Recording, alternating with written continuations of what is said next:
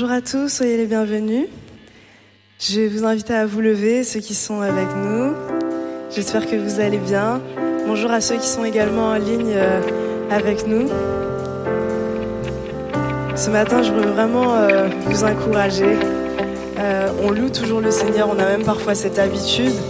Mais ce matin, j'aimerais vraiment que vous sentiez libre d'élever vos mains, de crier, de chanter pour votre Seigneur. Vous savez, on, on se sent peut-être même parfois pas assez euh, bon, pas assez parfait pour louer notre Seigneur, mais il nous accepte tel que l'on est. Amen. Donc que nous puissions élever nos, nos mains pures vers notre Jésus ce matin. Amen. Vous pouvez taper des mains avec nous également pour nous accompagner.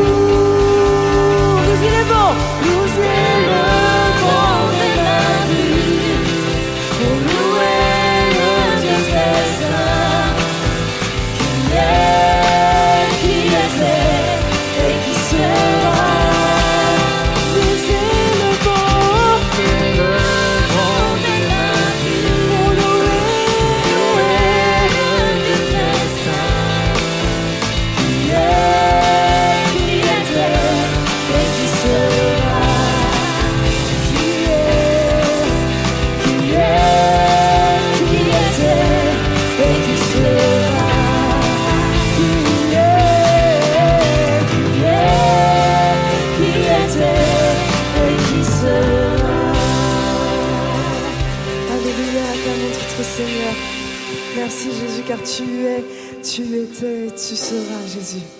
Tu es incomparable. Mon Dieu, tu es admirable, Seigneur. Nul n'est comme toi, Jésus.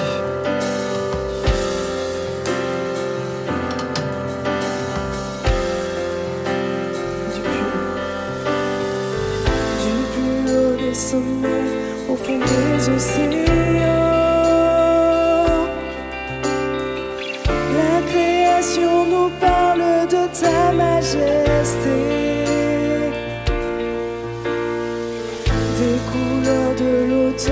Au parfum du printemps.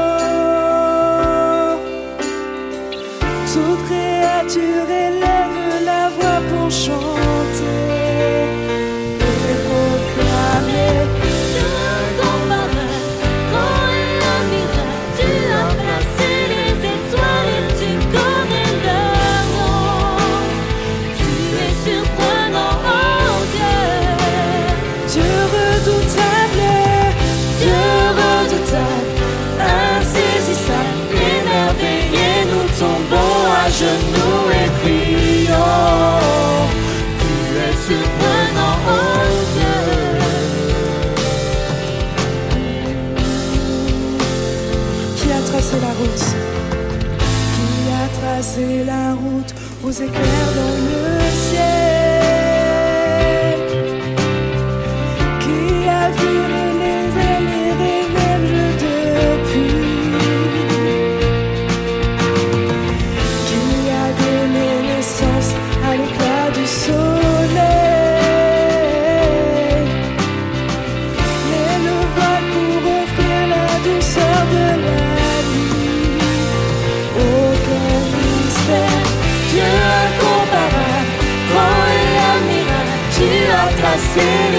étoiles tu connais leur nom.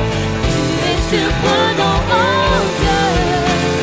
Dieu redoutable, Dieu redoutable, insaisissable, émerveillé, nous tombons à genoux et prions. Tu es surprenant, oh Dieu.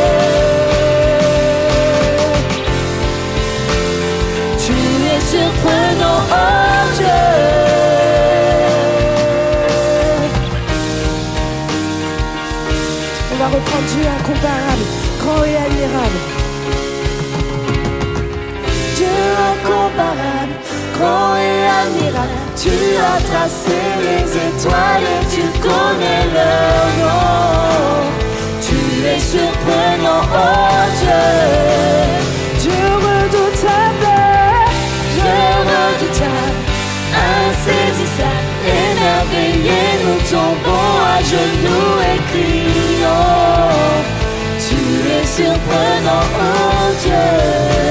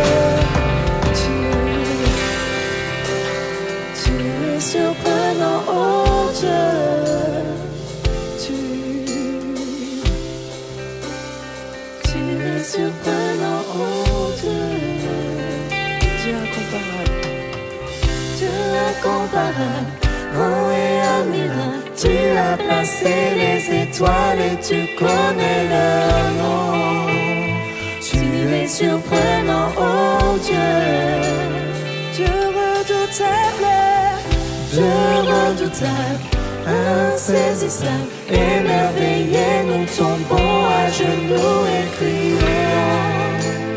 Tu es surprenant, oh Dieu. Alléluia, oui Seigneur, tu es surprenant, Jésus. Merci Seigneur. Merci Seigneur, car tu nous acceptes tels que nous sommes. Tu nous as encore donné le souffle de vie ce matin, Seigneur, alors que certaines personnes ne se sont pas réveillées, Jésus. Tu prends soin de nous, tu prends soin de nos familles, Seigneur, et nous voulons encore te remercier ce matin, Jésus. car tu as tout donné pour nous, Jésus. Tu t'es sacrifié à la croix pour nous, Seigneur. Merci, Jésus.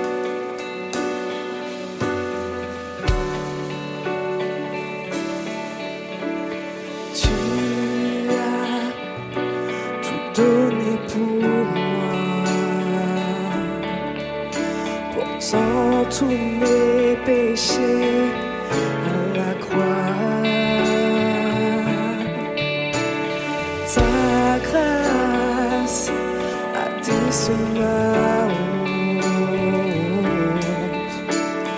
dans l'océan de ton amour sans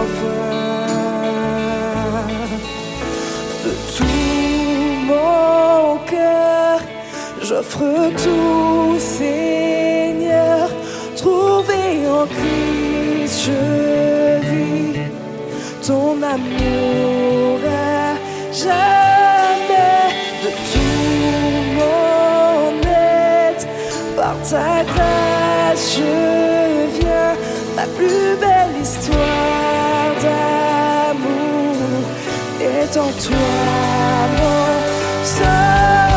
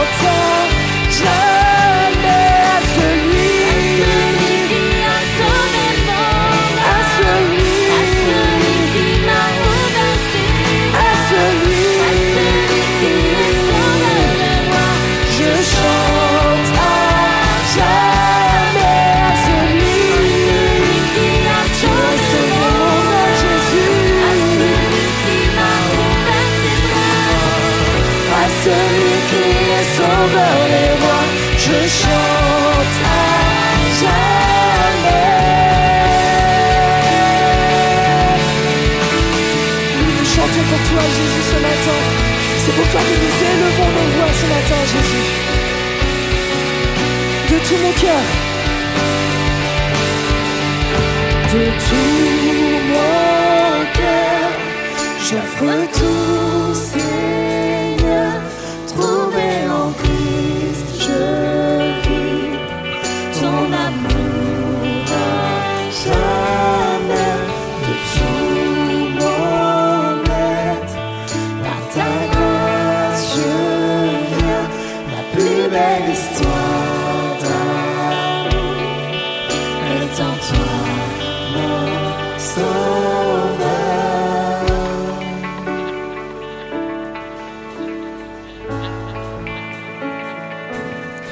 Tu as créé les cieux et la terre, mais tu es venu t'intéresser à nous. Tu es venu t'intéresser à chacune de nos vies. Nous sommes des gens qui avons un avantage. Et vous savez quel est cet avantage? Dieu nous aime. Et en nous aimant, il a donné son Fils unique, Jésus, à la croix, pour chacun d'entre nous. Nous ne méritions rien, mais dans son plan parfait, il a voulu que nous soyons heureux. Il a voulu, que nous soyons sauvés. Et pour ça, nous pouvons lui porter l'adoration. Nous sommes des privilégiés. Et les gens privilégiés sont des gens qui ont un avantage par rapport aux autres. Cet avantage, c'est Jésus. Nous ne méritions rien, il est venu pour nous. Son sacrifice à la croix nous donne la vie, nous donne la vie en abondance. Nous sommes des gens privilégiés parce que nous avons une relation personnelle avec Jésus. Nous sommes privilégiés pour autre chose. Est-ce que vous savez que où que nous soyons dans notre relation avec Jésus, il est présent pour nous? Les sources de la vie découlent de lui. Et ce matin, nous allons prendre un temps. Et ce temps, c'est le temps de la Sainte Seine. C'est le temps de se rappeler, de se remémorer ce que Jésus a fait pour notre vie. Nous pouvons être à différents stades dans notre vie. Nous pouvons être assez loin de la source de vie, assez loin de Jésus. Nous pouvons être proches de lui. Nous pouvons ne pas le connaître, mais nous sommes quand même des privilégiés parce que nous avons un accès direct à lui. Alors aujourd'hui, j'ai un encouragement pour chacun d'entre nous. Pour les gens qui sont présents, pour les gens qui sont sur Internet, pour les gens qui sont sur l'estrade, nous avons un encouragement. Jésus est venu à la croix pour chacun d'entre nous. Il est mort, il est ressuscité et aujourd'hui, il nous apporte la vie. Cette vie en abondance. Cette vie dont nous avons besoin. Au travers de sa mort et sa résurrection, nous avons une espérance. Alors, où que nous soyons maintenant, où que nous soyons dans notre vie, nous avons accès à Jésus. Jésus, avec ses disciples, avec les gens qu'il aimait, leur a dit, prenez ce pain, prenez ce vin et faites ceci en mémoire de moi.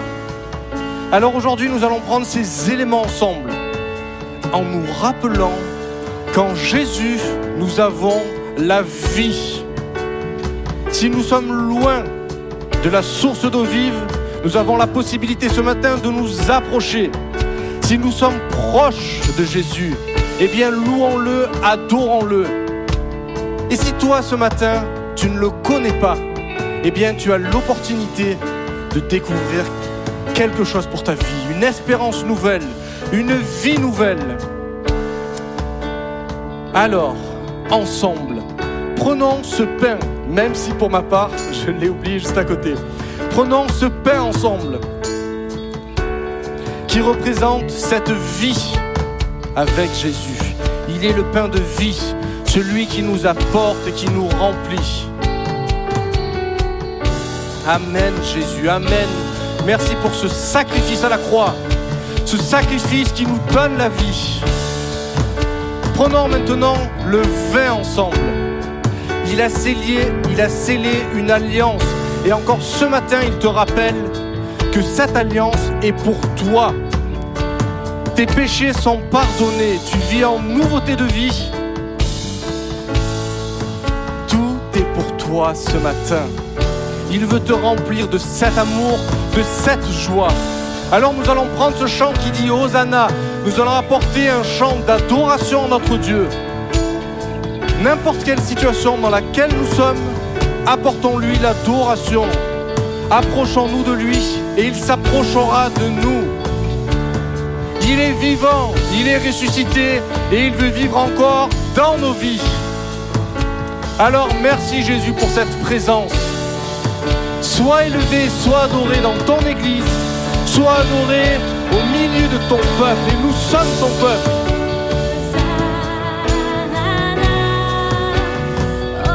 Au plus haut des cieux, nous sommes encouragés à nous approcher de cette source de vie.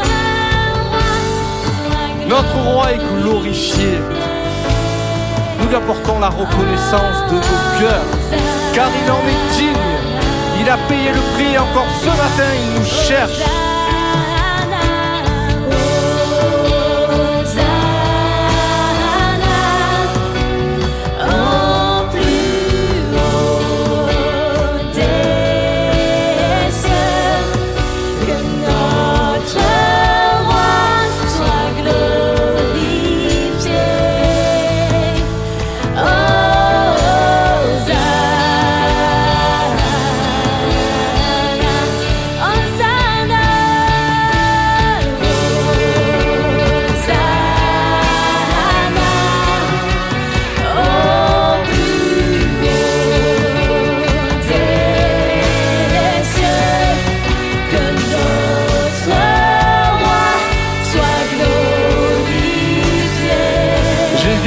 Au centre de nos vies ce matin.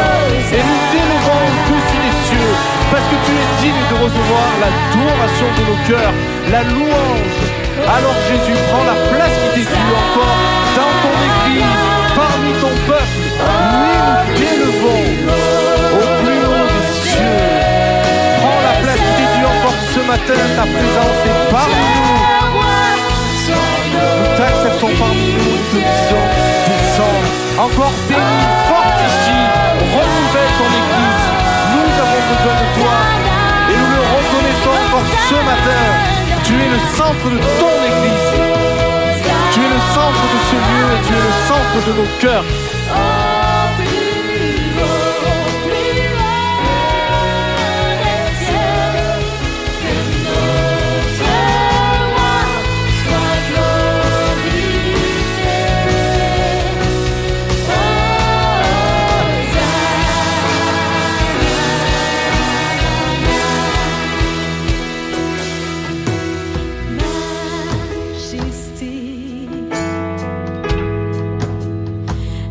Lui la majesté.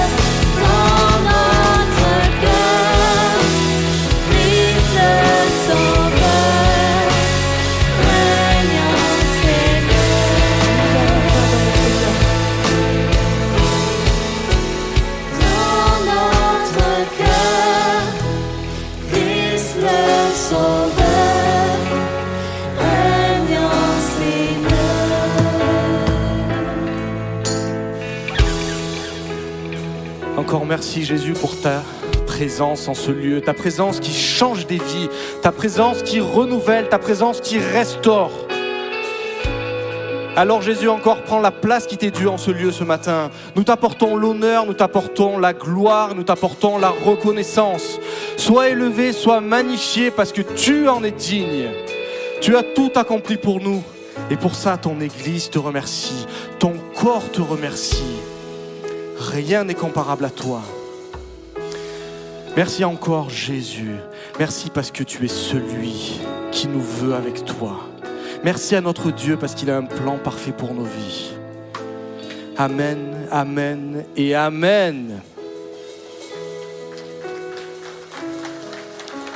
Amen Jésus.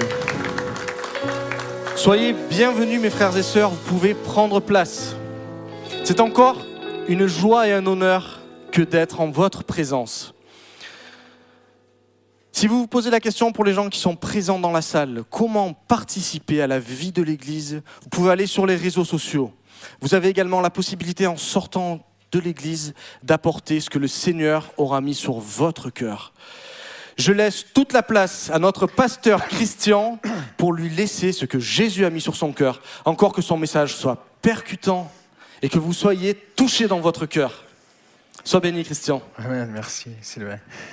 Merci toute l'équipe de louange et d'adoration. Vous allez bien? Amen. Ça fait plaisir de se retrouver dans la présence de Dieu. Ensemble, de louer, d'adorer, de chanter.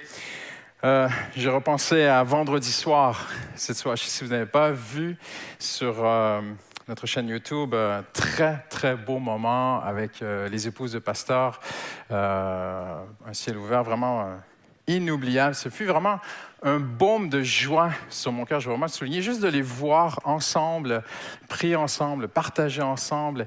J'aimerais juste vous dire, nous vivons quelque chose de vraiment unique et particulier. Il ne faut pas prendre pour acquis les belles choses que Dieu fait. Nous sommes dans une église où il y a de l'amour, nous sommes dans une église où il y a de l'unité et c'est un bien précieux, riche. On vit dans un monde qui se divise de plus en plus. Et vous savez, je lisais des statistiques cette semaine qui euh, vraiment nous amènent aussi, nous appellent à prier. Euh, un sondage qui a été fait aux États-Unis, euh, étant donné les circonstances de tout ce qui se passe là-bas, et le sondage disait que près entre 1 sur 5 ou même 1 sur 4 dans certaines régions, des pasteurs, presque 1 sur 4 ou 1 sur 5 pasteurs qui a été sondé, dit simplement attendre la fin euh, de, tout ce COVID pour démissionner, tellement ils sont découragés. Euh, même dans un autre pays, pas en France, euh, il y a un phénomène où beaucoup de pasteurs de petites églises qui n'ont pas beaucoup de moyens rendent les armes, abandonnent, même présentent leur église à, une plus grande église en disant Est-ce que vous pouvez prendre notre église et en faire un campus de votre plus grande? On, on a tellement peu de moyens, on se sent tellement découragé. Et euh, on sait aussi qu'en France, moi j'ai beaucoup, beaucoup voyagé pendant sept ans. Et lorsque je regarde l'église paramétropole, je me dis Seigneur, le plus beau trésor que nous avons, c'est l'unité. Amen. L'amour. Et euh, c'était vraiment très, très beau de voir ce- cette unité. Et même si Dieu a fait de belles choses parmi nous, parce que c'est une vieille église très jeune, hein, Paris Métropole, elle a plus de bientôt 90 ans. Et c'est une église qui a su se renouveler, qui a su rester une église glorieuse comme on l'a vu ensemble. Nous avons quand même faim et soif de voir Dieu faire plus. Quelqu'un dit Amen aujourd'hui. Amen. Dieu a fait de très belles choses. C'est une très, très belle église. C'est vraiment un privilège d'être ensemble ici, au cœur de Paris. C'est un phare dans la nuit. Mais euh, nous avons faim et soif de voir Dieu agir encore plus. Et c'est pour ça qu'on a lancé ce jeûne de 21 jours. Vous pouvez le suivre sur les réseaux sociaux. Il y a toutes sortes de réponses aux questions. Il y a même euh, un compte Instagram euh, sur la prière qui a été fait. Vraiment, on échange, on répond à vos questions. Mais si vous voulez bien, ce matin, on va tourner dans Daniel, le neuvième chapitre. Et nous allons retrouver un homme qui avait faim de Dieu, un homme qui a soif de Dieu. Daniel est un homme qui a été gardé, restauré, reconstruit.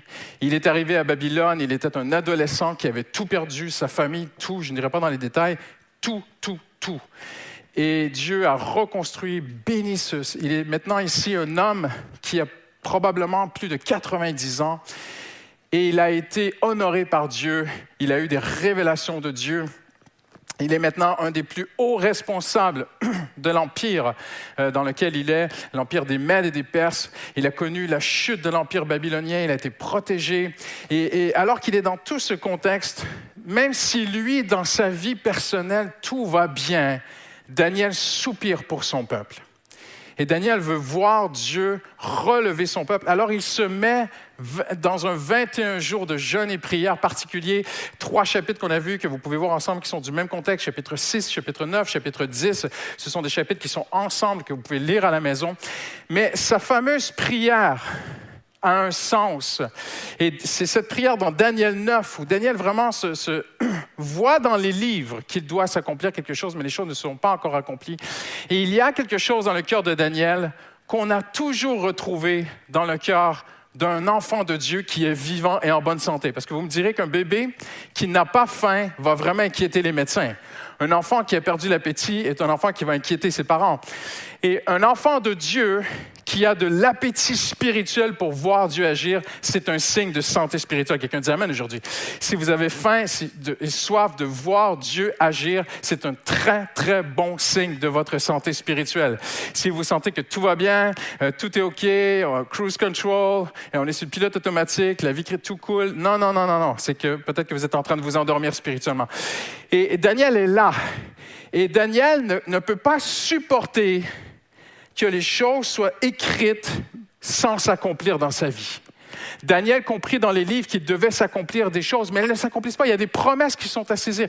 Et Daniel a cette soif. Daniel ne, ne- ne- ne supporte pas que les choses soient seulement sur du papier, dans les rouleaux qu'il a étudiés. Il veut les voir s'accomplir.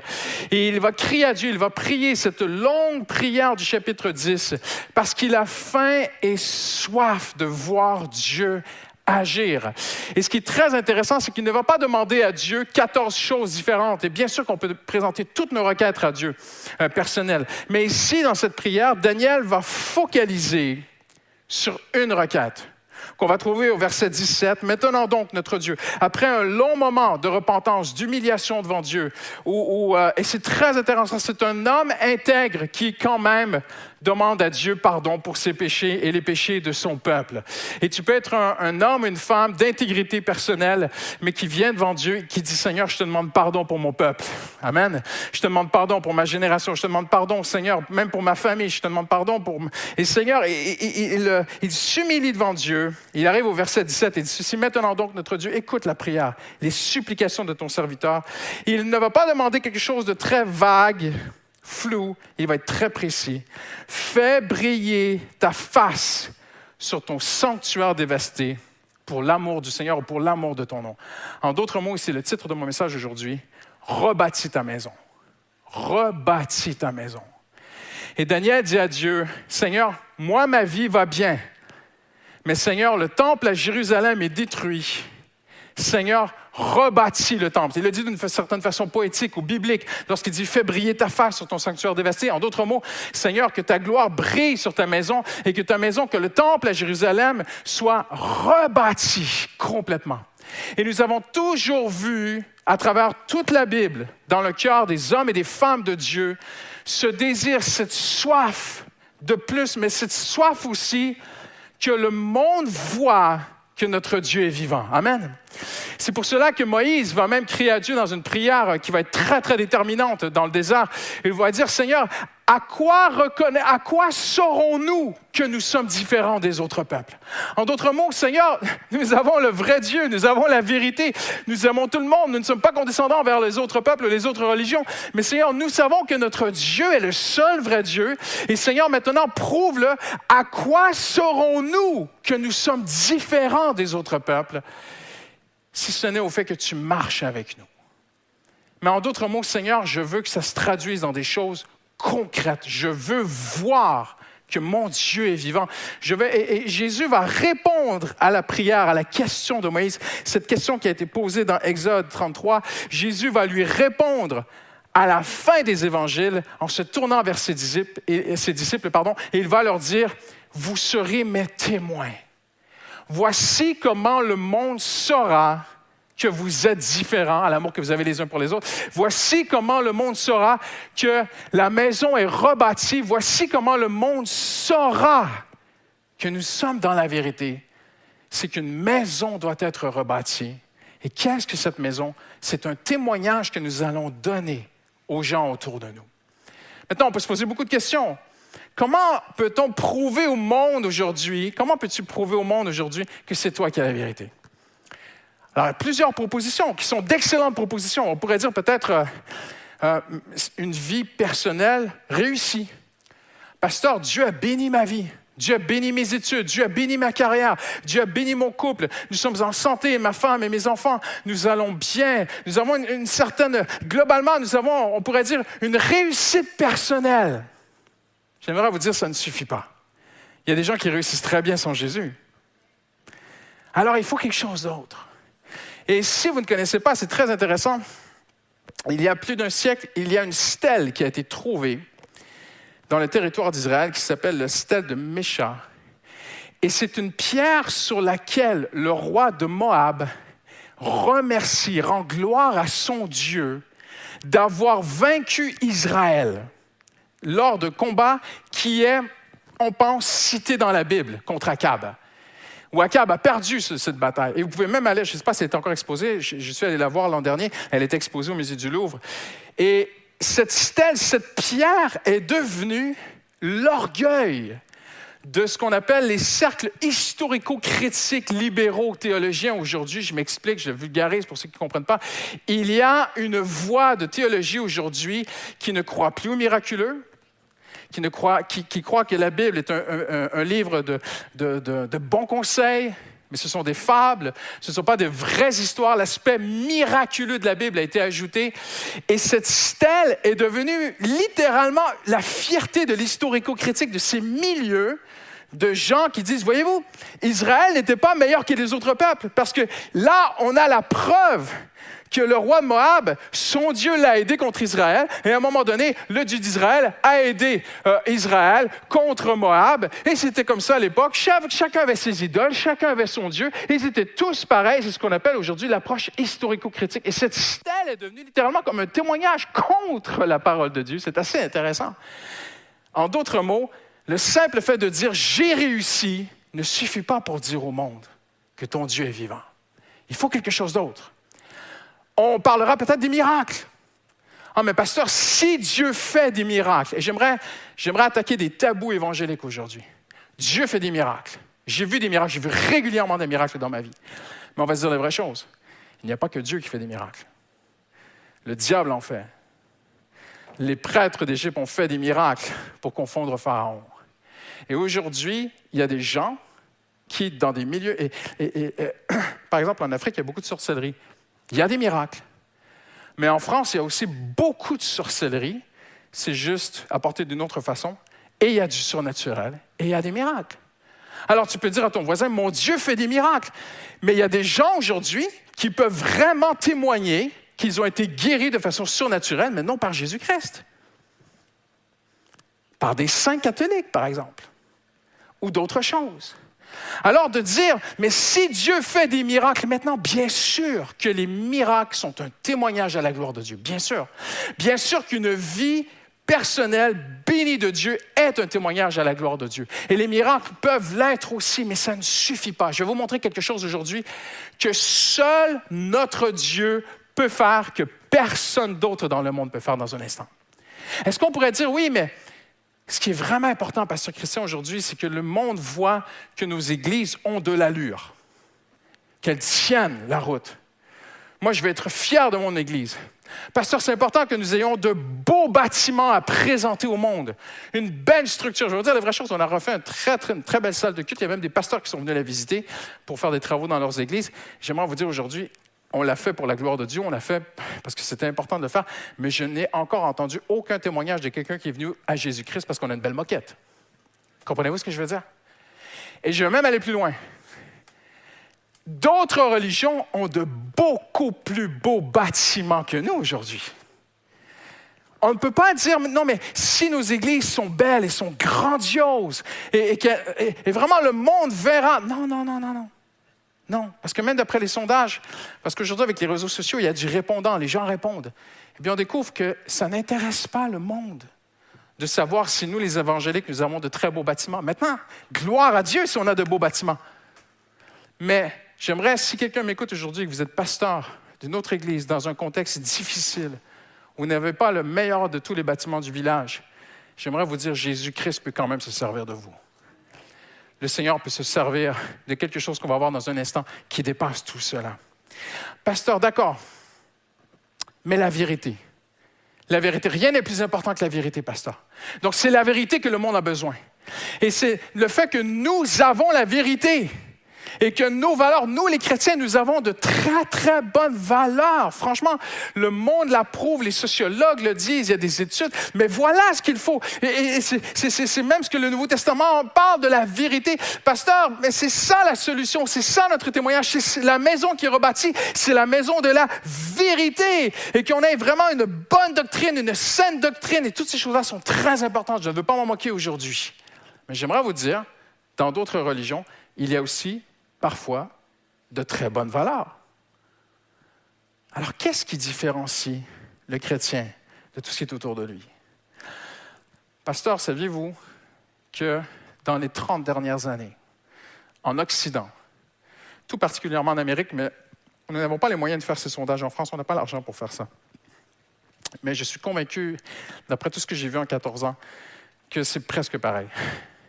Dans les 30 dernières années, 70% des jeunes, qu'on appelle les jeunes qui sont nés autour de l'an 2000, donc qui, qui sont dans la vingtaine aujourd'hui, 70 des jeunes ont quitté les églises évangéliques. Je le répète, 70% ont quitté le- les églises, le monde évangélique, les chrétiens, le christianisme. Alors, dans les 20 dernières années, c'est créé un phénomène de réaction pour aller regagner ces jeunes. Et je pense que c'est bien de vouloir aller les regagner. Mais attention, certains ont misé sur ce que les sociologues appellent aujourd'hui un phénomène qui regroupe toutes sortes d'églises, un grand éventail. Et je ne veux pas que personne utilise mes propos pour attaquer qui que ce soit. C'est juste pour se poser des questions à soi-même. Un phénomène qu'on appelle les cool church, les églises cool. Des églises qui ont tout misé sur, il faut absolument être le plus cool possible pour aller rechercher toute cette jeunesse que nous avons perdue. Eh bien, saviez-vous qu'aujourd'hui, on demande à ces jeunes, qu'est-ce que vous en pensez? 67% disent, nous ne cherchons pas une église cool, nous cherchons une église vraie. Impressionnant. Des articles dans le Washington Post, des études très sérieuses sur plusieurs années ont été publiés, des livres, le Wall Street Journal. Euh, Vous me direz, oui, mais ce sont des progressistes, mais ils sont plutôt à gauche, ils sont plutôt anti. Non, non, non, non. Des gens très réfléchis. Avant d'affirmer quoi que ce soit ici aujourd'hui, j'ai vraiment étudié des heures et des heures. Ma femme en est témoin.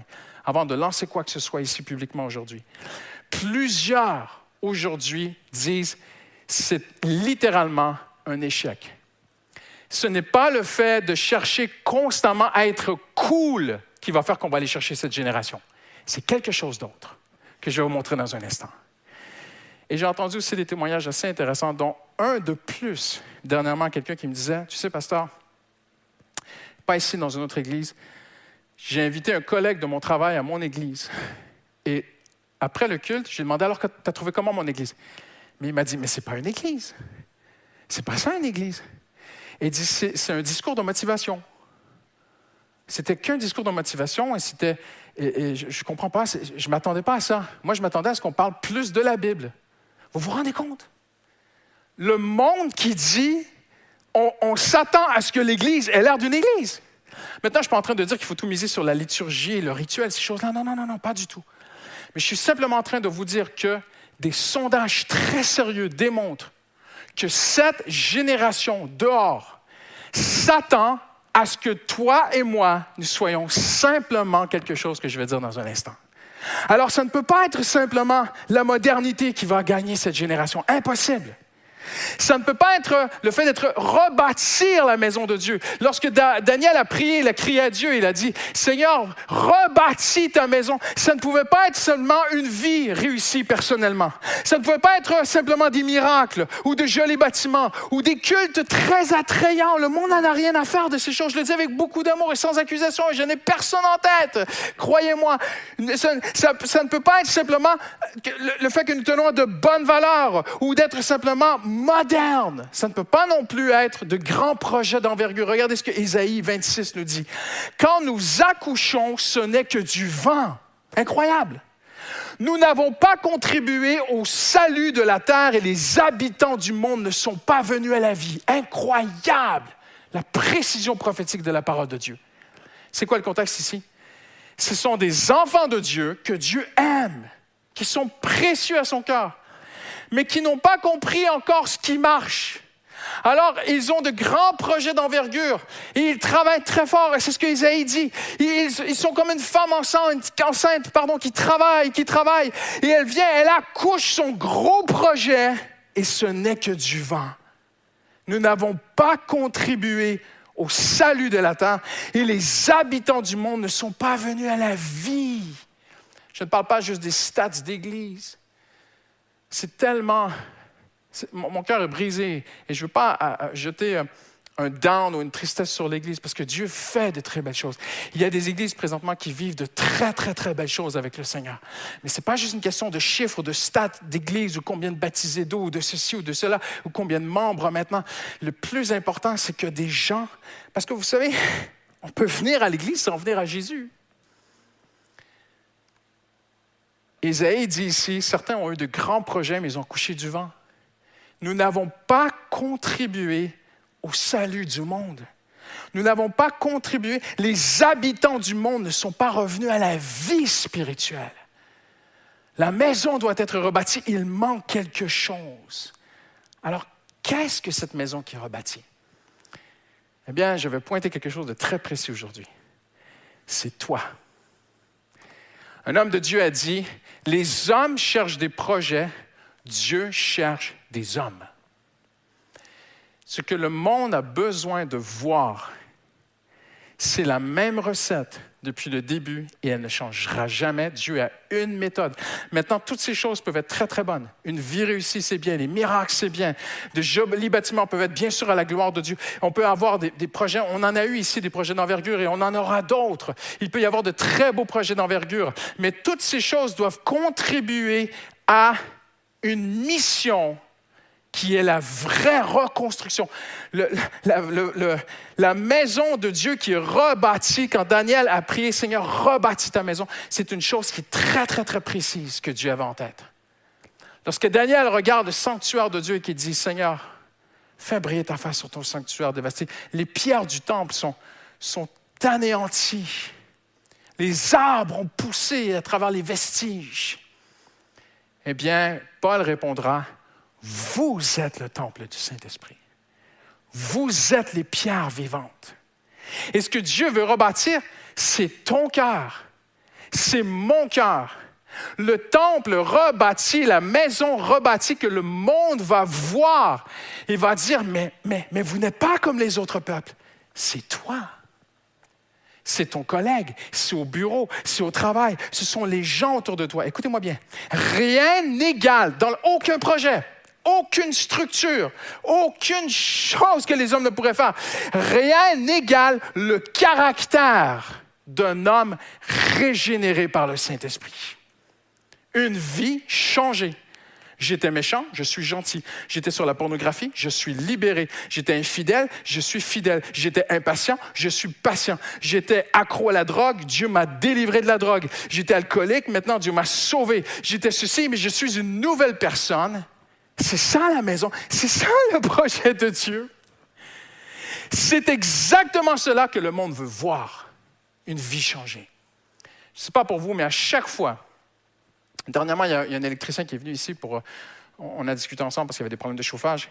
On s'est mis à parler avec l'électricien, ma femme et moi. Et je lui ai parlé d'une vie qui avait changé. C'est venu comme ça, naturellement, sur le sujet. Il y a une porte qui s'est ouverte. J'ai commencé à lui parler, oui, mais c'est. non, non, non. Et c'était incroyable. L'arrêt. À l'instant T, le monde. C- Cet homme était devant moi, debout. Il me regardait, les yeux fixés, la bouche ouverte. Il n'a même pas vu comment il était. Je me suis dit, c'est impressionnant la puissance d'un témoignage. Il n'y a aucune prédication qui va faire ça. Il n'y a aucun pasteur qui va faire ça. Il n'y a aucune louange qui va, qui va- Il n'y a rien qui va faire ça. Comme lorsque tu racontes que Dieu a changé ta vie. Amen. Je ne suis pas en train de dire que Dieu va se servir seulement de ceux qui viennent de milieux très, très, très dépravés et des gens qui se roulaient dans le péché. Euh, eux seuls. Non, non, non. Moi, j'ai grandi dans une famille chrétienne. J'ai été un bon petit garçon. J'ai jamais fait de gros péchés, comme on peut dire, dans le sens, dans le langage évangélique. Mais lorsque je parle de mon témoignage, ce que Jésus a fait, qu'il a changé mon caractère, le caractère qui change, c'est ça le témoignage. L'épouse du pasteur Samuel, euh, vendredi soir, a, a raconté un témoignage personnel que on va essayer de publier sur les réseaux sociaux bientôt, où elle raconte qu'elle a vécu une épreuve au travail. Et le Seigneur, a, à travers cette épreuve, l'a amené à se placer dans la repentance. Et se placer devant Dieu. Et cela a engendré un renouvellement de cœur. Voyez-vous? Une restauration de son cœur. Rebâtis ta maison, Seigneur. Et elle a commencé à, redécouvrir son premier amour et retomber en amour avec Jésus, de retrouver une joie de vivre. Vous vous rendez compte? À travers une épreuve. À travers une épreuve. Et un jour, elle est arrivée au bureau et elle, parlait avec son chef et elle le dit publiquement. hein. Elle dit Mon chef était un homme assez distant, qui ne montrait pas ses émotions. Et un jour, elle est venue vers elle et elle a dit Isabelle, il y aura des, des changements dans le service. Voilà, parce que je suis malade. Et elle lui a répondu Est-ce que vous croyez en Dieu? Elle C'était plus rapide que moi. Ils ont commencé à échanger ensemble. Elle dit, un jour, il est revenu vers elle, il a ouvert son cœur sur ses remords, ses regrets, ses péchés du passé. Voyez-vous à quel point les gens veulent être libérés du péché? Je vous parle avec mon cœur aujourd'hui. Les gens ne cherchent pas nécessairement beaucoup de choses qu'on essaie de leur présenter. Les gens veulent une nouvelle vie. Les gens veulent être libérés de leurs remords du passé. Elle m'a dit, elle a dit publiquement, vous pouvez trouver son témoignage. Elle a dit, s'est mis à pleurer sur ses péchés. Elle l'a invité à l'église. Elle lui parle de Jésus, elle l'a invité à l'église. Il est venu ici, il a accepté Jésus, il était baptisé d'eau, baptisé du Saint-Esprit. Une vie changée. Parce que qu'est-ce qui touche le monde? C'est mon caractère, c'est ton caractère. C'est toi l'ambassadeur de Christ. C'est toi le sanctuaire rebâti. Quand Daniel a dit, Seigneur, fais briller sur ta face sur ton sanctuaire dévasté. Seigneur, rebâtis ta maison. C'était prophétique du Nouveau Testament. C'est toi le temple du Saint-Esprit. C'est ton cœur, c'est ton caractère chrétien. C'est Jésus-Christ qui te régénère, qui te change chaque jour de plus en plus et tu deviens un témoin. Et vous savez, après 25 ans de pastorat à plein temps, je réalise comme jamais dans ma vie qu'il n'y a rien d'autre qui marche qu'un témoin de Jésus-Christ. Ah, je pourrais vous en raconter, je vais sauter mes notes, on n'a pas le temps aujourd'hui. Mais j'ai fait des choses dans ma vie pour attirer les gens à l'Église. Et tiens, je vais vous raconter une qui n'était pas prévue dans mes notes. Quand j'étais pasteur de jeunes, je voulais tellement toucher les jeunes qu'un jour, je vais vraiment vous choquer. Il ne faut pas me virer, Dieu m'a pardonné. J'ai retiré toutes les chaises de l'Église un jour, et le pasteur principal de l'Église a été très gracieux envers moi. Je pense que je pense qu'il s'en est même pas rendu compte de ce que je faisais. Il était très occupé. J'ai retiré toutes les chaises de l'Église et j'ai installé, j'ai fait monter dans l'Église un vrai ring de boxe. Un vrai. J'ai fait venir deux boxeurs professionnels, anciens professionnels, qui étaient devenus chrétiens. Et ils ont fait un combat de boxe devant les jeunes pendant que je prêchais sur le combat spirituel. Vous imaginez à quel point un pasteur peut être désespéré d'attirer les gens? Et j'avais les jeunes qui criaient Hey, tape-le et tout. Il n'y a rien qui a marché. C'était un beau spectacle. Et à la fin, regardez ce que ça dit. Quand nous accouchons, ce n'est que du vent. Nous n'avons pas contribué au salut de la terre. Et à cette époque, il y a un homme qui a eu pitié de moi qui m'a dit Christian, il a vraiment eu pitié de moi. Je vais te payer un billet d'avion, va aux États-Unis, va voir les groupes de jeunes qui marchent bien, récupère des idées et reviens. J'ai passé, passé une semaine, je ne vous dirai pas où, dans une très grande église, très connue. Je suis revenu, j'avais deux valises dans l'avion. J'avais une valise pour moi et j'avais une valise remplie de bouquins, de livres, de méthodes, comment toucher les jeunes et tout. Et j'étais, après une semaine, j'étais dans l'avion et vous savez quoi? J'étais découragé. Et je me suis dit, mais pour toucher les jeunes, en fait, il me faut beaucoup d'argent. Si j'ai du cash, je vais pouvoir faire des super spectacles et je vais attirer les jeunes à Christ. Mais le Seigneur avait autre chose pour moi. Amen. Il m'a laissé aller au bout de moi-même. Et quand j'étais à 1 heure du matin dans mon canapé, les larmes aux yeux en disant Seigneur, j'ai tout essayé, je n'arrive pas à toucher ces jeunes, le Saint-Esprit m'a dit Et si maintenant tu commençais à simplement prier, que je touche des vies Et si tu pouvais croire simplement, Christian, à la folie de la prédication Fais juste partager les, les pensées que je mets sur ton cœur, prie, mets les jeunes en prière, faites des jeûnes et prières, et fais-moi confiance que je vais toucher des vies. Et j'ai vu, j'ai vu des choses extraordinaires. J'ai vu Dieu changer une vie, un jeune homme. Et le jeune homme cha- changé, on en a ramené six. Et sur les six, il en est resté deux. Et les deux ont changé. Et les deux, on en a ramené quatre. Et sur les quatre, il y en a un. vous, vous comprenez ce que je veux dire? Quand Daniel dit Rebâtis ta maison, Seigneur. Eh bien, c'est toi la maison de Dieu. C'est toi le cœur que Dieu veut changer. C'est ton caractère. En terminant aujourd'hui, je- le temps passe tellement vite. Voyez-vous, Paul dit, c'est Dieu qui produit en vous le vouloir et le faire pour son projet bienveillant. Le projet bienveillant, c'est rebâtir la maison. Et c'est Dieu qui produit en nous le vouloir et le faire. Qu'est-ce que c'est? Mais c'est quoi le vouloir? Vouloir et faire quoi? Vouloir changer ton caractère. Afin, parce qu'il le dit, c'est Dieu qui produit le vouloir et le faire. Et parfois, ce, verset a été tordu dans des milieux en disant à des gens, en prêchant une forme d'évangile humaniste, en disant à des gens, tu vois, Dieu te donne la force, ton projet va réussir, vas-y, réalise tes rêves. Attention, attention. Le Seigneur ne nous appelle pas à réaliser nos rêves, il nous appelle à réaliser son rêve, son projet. Afin, c'est- produit le vouloir et le faire pour son projet, afin de, afin de quoi? Quel est le projet de Dieu? Être des enfants purs, des enfants de Dieu sans défaut. Oh, pasteur, j'y arriverai jamais. Au milieu d'une génération perverse et corrompue, comme les flambeaux dans le monde que vous brillez parmi eux en portant la parole de vie. Hallelujah. Pour Paul, ce n'était pas compliqué.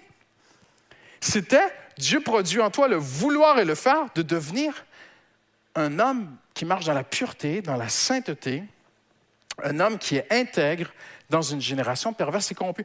Si tu veux vraiment faire la différence dans le monde, marche dans la pureté. Vraiment, ce ne sera pas long. Les gens vont vraiment remarquer très, très vite que tu n'es pas comme eux. Voyez-vous? Et ils vont te tester. Mais Paul dit, Dieu va t'aider. C'est lui qui produit le vouloir et le faire. Mais est-ce que je suis en train de mettre une pression sur les chrétiens d'être parfaits aujourd'hui? Écoutez-moi bien. Dans la Bible parle de perfection. Paul dit, vous qui êtes parfaits. Mais ce n'est pas possible. Comment est-ce qu'il peut dire à des chrétiens qu'on nous sommes parfaits? On n'est pas parfaits. Ma femme sait qu'en cinq minutes, je, lui démontre mes imperfections. Nous ne sommes pas encore vraiment comme Jésus. Tout d'abord, le sang de Jésus nous couvre. Aux yeux de Dieu, par Jésus-Christ, tu es digne. Maintenant, Jésus te voit parfait dans le sang de Jésus, mais le monde ne voit pas que tu es parfait parce que le monde voit tes imperfections, tes, tes petites... Voilà, comprenez ce que je veux dire? Alors, qu'est-ce que Paul veut dire? Il faut comprendre aujourd'hui, en terminant, que le sens de perfection dans la Bible n'est pas le même sens que dans le français. En français, le mot parfait signifie être sans défaut.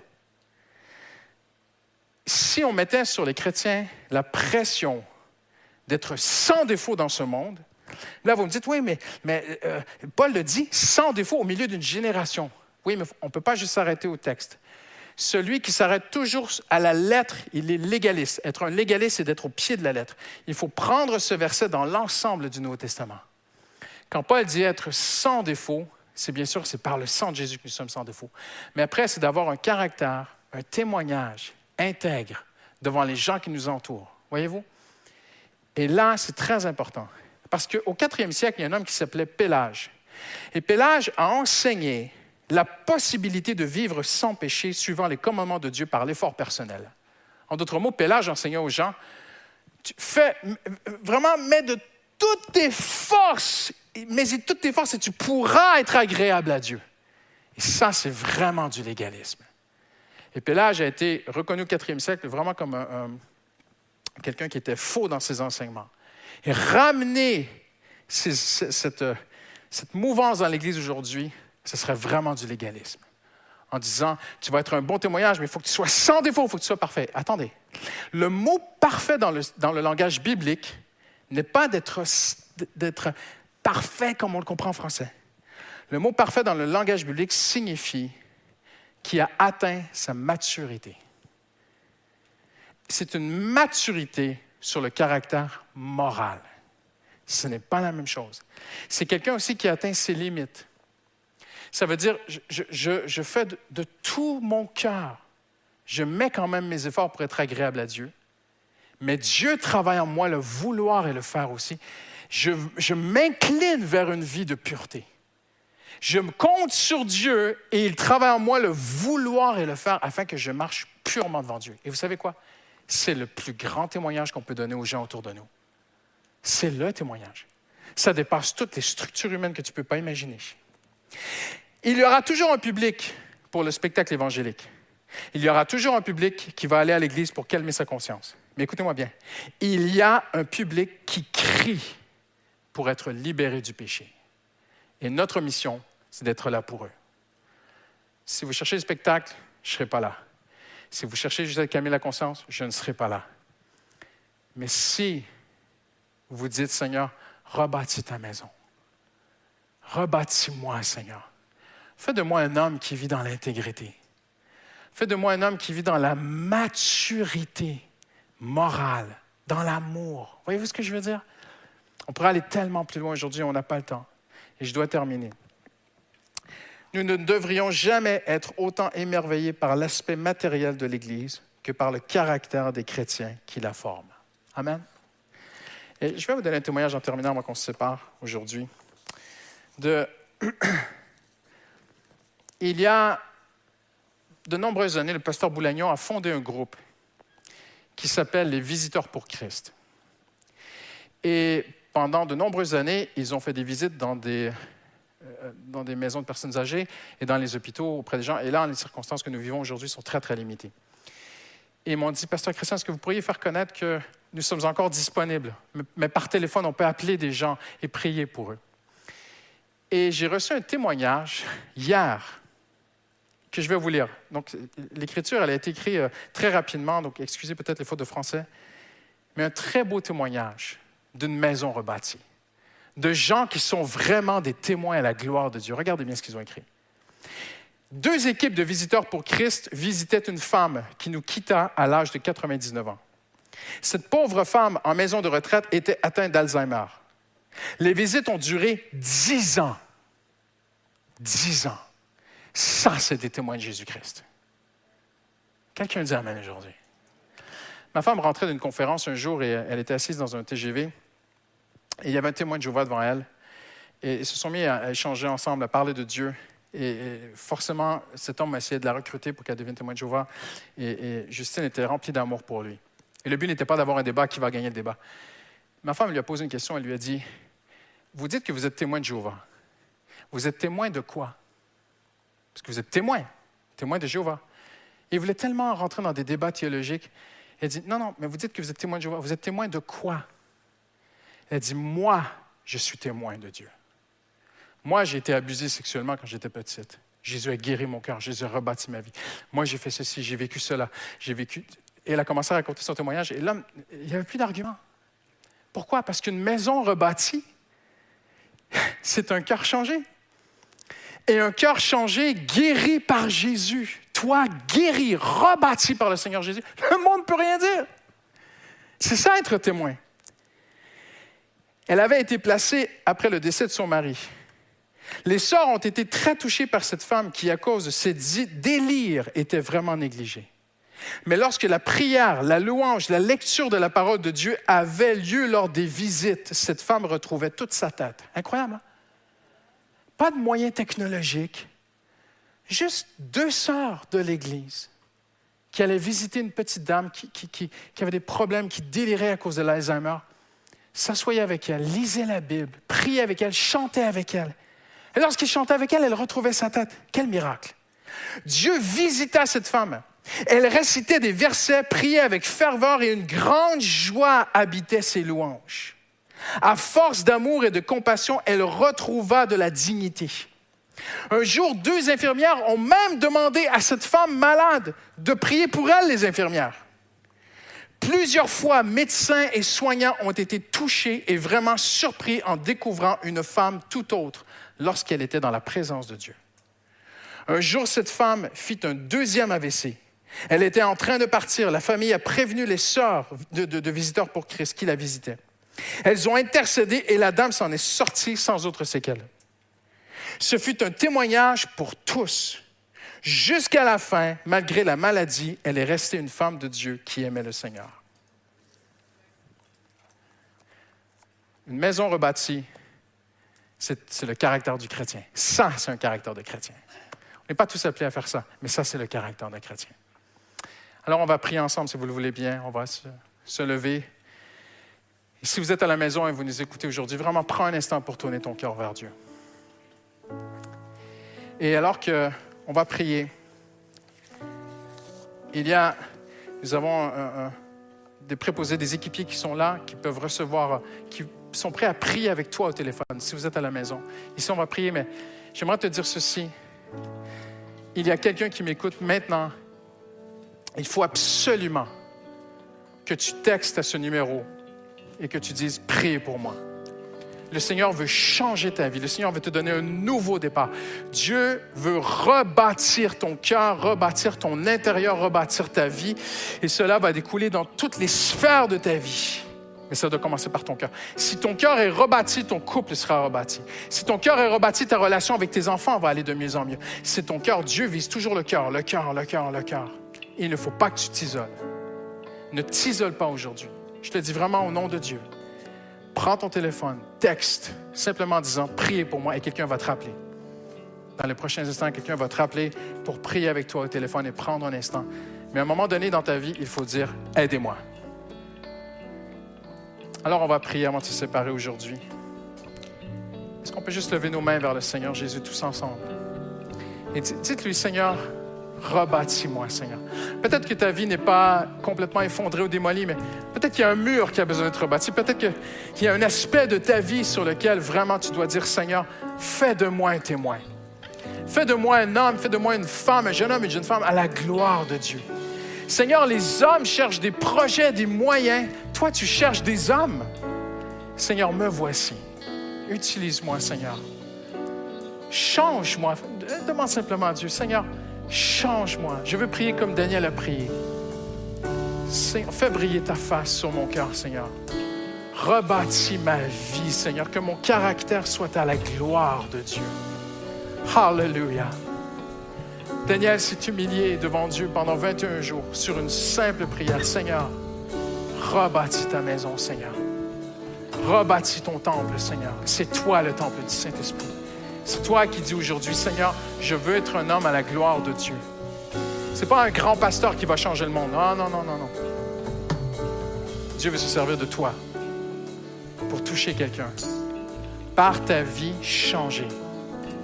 Dieu veut te libérer de tout esclavage, de toute forme de péché, quel qu'il soit, de toute convoitise, afin que tu puisses témoigner autour de toi, Dieu m'a libéré.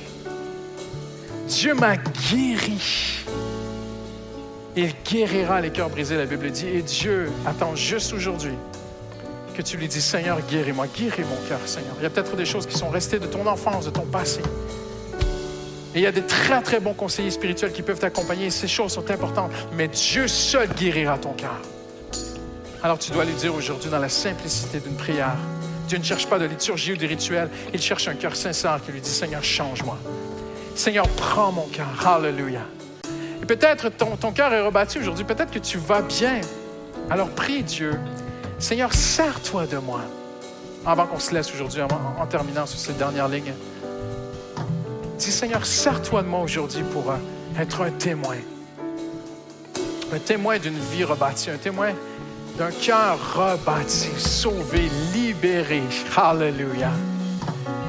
Merci, Seigneur, pour Visiteurs pour Christ, Seigneur. Et merci pour tous les autres enfants de Dieu dans ton Église, à l'Église Père Métropole, qui prient pour toi, Seigneur. Au nom de Jésus, nous avons prié. Tous ceux qui l'aiment disent Amen. Amen. Hallelujah. Que Dieu vous bénisse. Amen. Alléluia.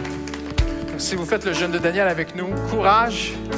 Amen. On va y arriver, on se place devant Dieu. Vraiment, on veut voir la maison rebâtie, on veut voir des cœurs rebâtis, on veut voir des vies changées. C'est le projet de Dieu, ce sont des vies changées. Rentrez bien. Bon dimanche à chacun à chacune. Alléluia. Merci.